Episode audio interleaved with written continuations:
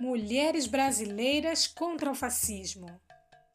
Boletim número 2 de 2020, junho-julho. Assembleia de Brasileiras em la Diáspora, feminista, diversa, suprapartidista, de resistência contra o governo de Jair Bolsonaro e os discursos de ódio de la extrema derecha. Em favor de la democracia, por la igualdad y el respeto a las identidades y diversidades brasileñas.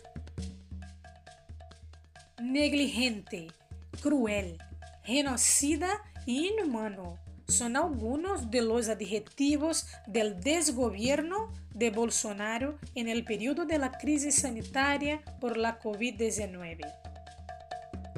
Para un gobierno de extrema derecha, la situación en que el mundo está viviendo se ha convertido en una oportunidad para continuar el desmantelamiento del Estado, la retirada de derechos sociales, la destrucción del medio ambiente y principalmente el desarrollo de políticas que debilitan la democracia.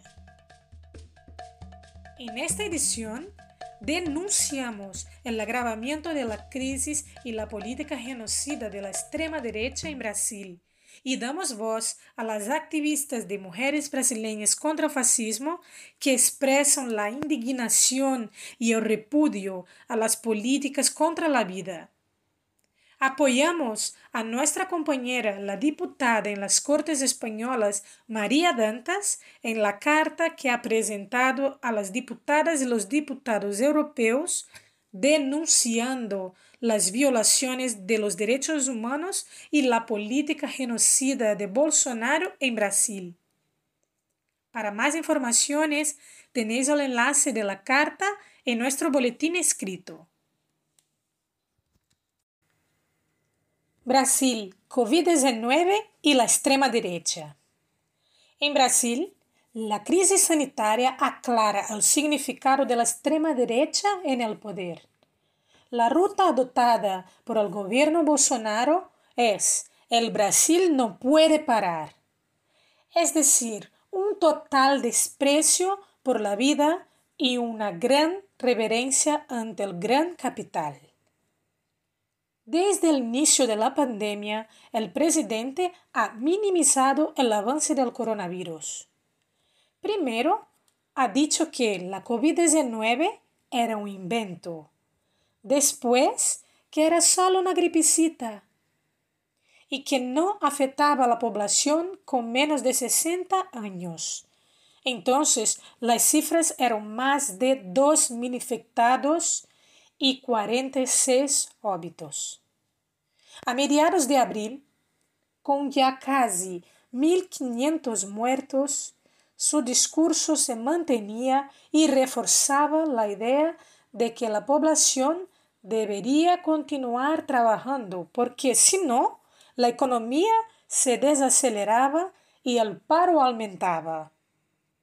El día 28 de abril, Bolsonaro ha dejado clara su necropolítica al contestar a una periodista que le decía que Brasil superaba la cifra de China con más de 5.000 muertos. El presidente entonces literalmente contesta, ¿y qué? Lo siento, ¿qué quieres que haga? Soy Mesías, pero no hago milagros. Para poner en marcha su fórmula de Brasil no puede parar, su propuesta es todos en la calle y más producción de hidroxicloroquina, el famoso fármaco sin comprobación científica sobre su eficacia contra el COVID-19. Con esta posición, ha ignorado las recomendaciones de la Organización Mundial de Salud, OMS, y de las investigaciones científicas. Por ello, los las gobernadores, gobernadoras de los estados y los alcaldes y las alcaldesas de los municipios brasileños han tenido que oponerse a la lógica de todos en la calle. Apoyados por un Supremo Tribunal de Justicia, han intentado al principio controlar el avance de la pandemia a través de decretos de confinamiento. En un país con una desigualdad estructural, precariedad habitacional con parte de su sistema sanitario privatizado, con problemas de suministro de agua potable y hasta con el retorno del hambre, el confinamiento solo funcionaría con una decidida política pública de ayudas masivas a la población. Pero sin el apoyo del gobierno federal, sin orientación unitaria, ha sido imposible cesar muchas actividades. En cuanto a la hidroxicloroquina, esa batalla ha resultado en la dimisión de dos ministros de Sanidad que no estaban de acuerdo con el protocolo sanitario, Luis Enrique Mandetta y Nelson Tate. Para sustituirlos, Bolsonaro eligió a Eduardo Pazuello, un militar sin ningún tipo de formación o experiencia en el ámbito sanitario, como ministro interino. Ya en junio, cuando el número de víctimas ha comenzado a subir, ha habido un apagón de datos. El Ministerio de Sanidad ha omitido las cifras durante dos días y posteriormente ha difundido datos erróneos. Según algunos especialistas, esta es la lógica militar utilizada en la gestión de la pandemia. Con la ausencia de datos, Brasil ha salido del mapa de la Universidad John Hopkins, principal centro de información sobre la evolución del COVID-19 en el mundo. La reacción de los y las gobernadores gobernadoras ha sido la de publicar paralelamente los datos detallados de cada estado federado. Segunda semana de junio, Brasil suma casi 44 mil muertes y más de 888 personas contagiadas. La COVID-19, de manera muy dramática, ha destapado los valores de la extrema derecha. Violencia, intolerancia, autoritarismo, esclavismo, antidemocracia, racismo, machismo falta de respeto a las vidas humanas y tendencia a la rapiña de las riquezas nacionales. Brasil está viviendo una barbarie institucional al tener la extrema derecha en el poder. COVID-19 y el desmantelamiento del Estado. La perversidad de un gobierno de extrema derecha como el de Bolsonaro es convertir la pandemia en una oportunidad para continuar con el desmantelamiento del Estado. En el vídeo de una reunión ministerial del mes de abril, hecho público en mayo por la justicia brasileña debido a las acusaciones de que Bolsonaro habría interferido en la Policía Federal en defensa de sus hijos, Hemos visto las estrategias del gobierno para continuar con su agenda neoliberal y de desmantelamiento de las instituciones democráticas y de la protección de la población y del territorio. Lo más destacado han sido las declaraciones del ministro del Medio Ambiente. De una manera muy clara, dijo que debían aprovechar que los medios de comunicación están pendientes de la crisis sanitaria para aprobar medidas de flexibilización ambiental. Y lo cierto es que el ministro en los meses de marzo y abril ya había convertido la crisis en un instrumento de consolidación de las políticas que favorecen el agronegocio y el extractivismo descontrolado de las minerías. En ambos meses fueron aprobadas la regularización de la tenencia de la propiedad de la tierra en favor de hacenderos en tierras indígenas. Se han autorizado la disminución de la distancia entre terrenos rociados con pesticidas y áreas habitadas. Y a los funcionarios del IBAMA, Instituto Brasileiro de Medio Ambiente, que les ha prohibido hablar con la prensa sobre la situación de la institución. Incluso han sido sustituidos directores del propio IBAMA por militares. En mayo, se mantuvo la estrategia con una disminución de plantilla de otro Instituto de Protección Ambiental, Instituto Chico Mendes, y dando sus puestos de mando a militares. El gran peligro todavía está por venir, porque la intención es aprobar una gran flexibilización de la legislación de licenciamiento ambiental y legalizar el permiso de uso por parte del agronegocio de grandes extensiones de los bosques amazónicos protegidos. Desde el punto de vista de la sanidad pública, el desmantelamiento también se hace presente. Brasil tiene un sistema único de salud, SUS, desde la Constitución de 1988. Era el primer paso para consolidar el derecho a la sanidad pública y gratuita a toda la población.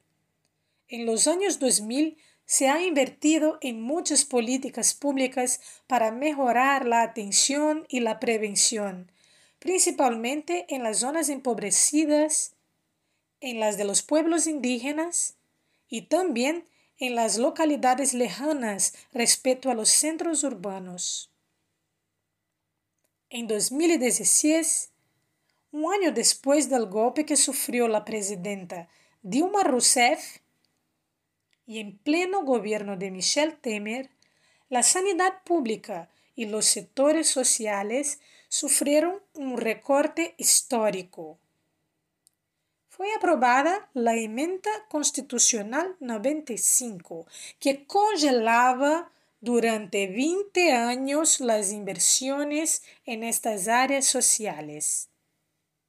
Entonces, se decía que aquello era un suicidio económico, político y social. Y en la actual crisis sanitaria esto se ha confirmado como un amargo hecho. En los primeros meses del gobierno Bolsonaro, muchas de las políticas y programas de mejoría del SUS han sido interrumpidas. Y por otro lado, el límite de inversión impide añadir más recursos al combate del coronavirus.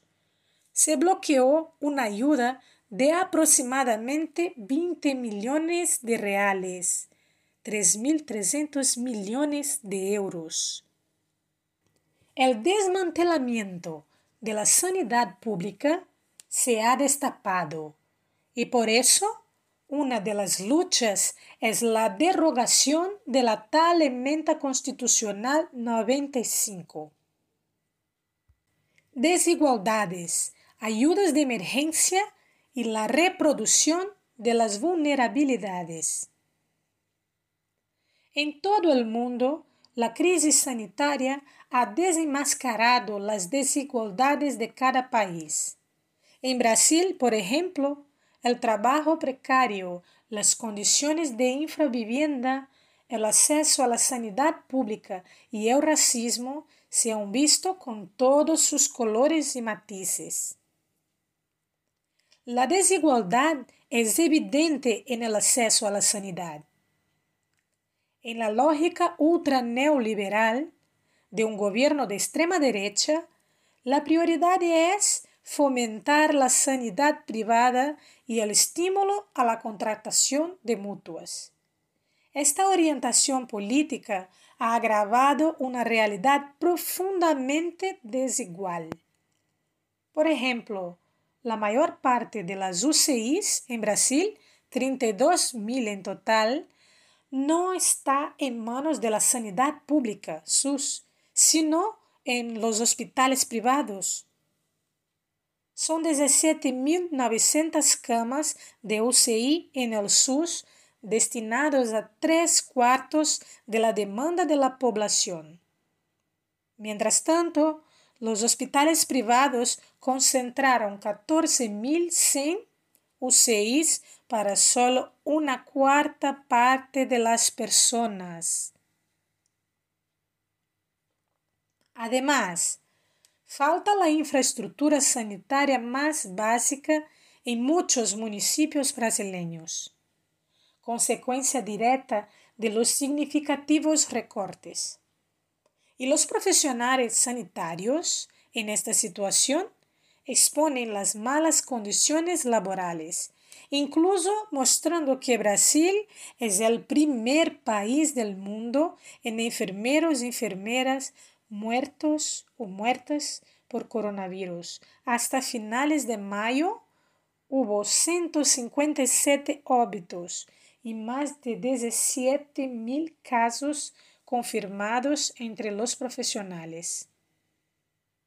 En abril, el Congreso de los Diputados en Brasilia aprobó la ayuda de emergencia a las personas en paro, a los y las autónomos y autónomas y a las familias monoparentales. Es una mensualidad de aproximadamente 100 euros durante tres meses. Pero algunas partes importantes del decreto fueron vetadas por el presidente con la prioridad de ayuda para los grupos de trabajadores, trabajadoras más vulnerables, precisamente en el periodo de la pandemia. Trabajadores, trabajadoras del hogar, trabajadores, trabajadoras con contratos temporales, entregadores, entregadoras de APPs, campesinos, campesinas y manteros y manteras. Además, inscribirse para recibir la ayuda ha sido una tarea difícil, ya sea porque el sistema informático no funcionaba o bien porque las personas han ido directamente a las agencias para darse de alta, formándose grandes aglomeraciones. Los retrasos en el pago también son una realidad y gran parte de las familias que lo necesitan aún no han cobrado. Otro ejemplo a destacar es el programa social Bolsa Familia, una ayuda a las familias que están en situación de pobreza extrema. Con la llegada de Bolsonaro al poder, el programa ha sido reducido y la cola de las familias que la necesitaban ha vuelto a crecer. Y ahora, en plena pandemia, sufre un nuevo recorte. El 4 de junio, el gobierno federal ha publicado un decreto que restará casi 84 millones de reales, equivalente a más de 14 millones de euros, y enviará estos recursos a la Secretaría de Comunicación de la Presidencia de la República para ser gastados en anuncios institucionales. Este recorte ha afectado a muchas familias que viven en el noreste del país, precisamente una de las regiones con más grupos vulnerables. Si no se hubieran restado esos recursos, unas 70 mil familias del programa hubieran sido beneficiadas, según los propios técnicos del gobierno. En el colectivo de las y los trabajadores trabajadoras del hogar, cerca de 6 mil millones, uno de los más afectados por la crisis, el racismo y la lógica esclavista de una sociedad brasileña se reproduce a toda marcha. En 2015 fueron reglamentados sus derechos, pero en plena crisis sanitaria están siendo aún más violados. Muchos, muchas trabajadores, trabajadoras tienen que continuar trabajando a las casas sin ninguna protección adecuada y usando transporte público en el periodo de confinamiento. A causa de ello, este colectivo se encuentra más expuesto a la COVID-19. Por otra parte, sus empleadores y empleadoras han violado el derecho a la excedencia remunerada, rompiendo sus contratos y dejando a gran parte de este colectivo sin remuneración.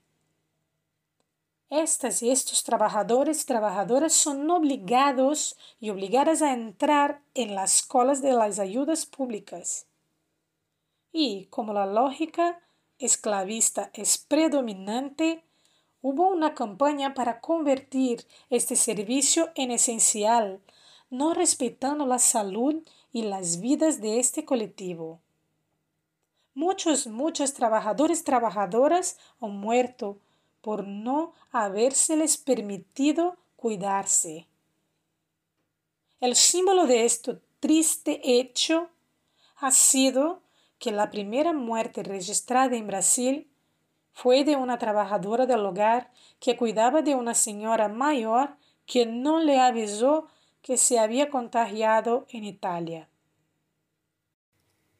Las comunidades indígenas que antes de la pandemia ya eran atacadas por Bolsonaro, ahora en plena crisis se vuelven uno de los grupos más afectados.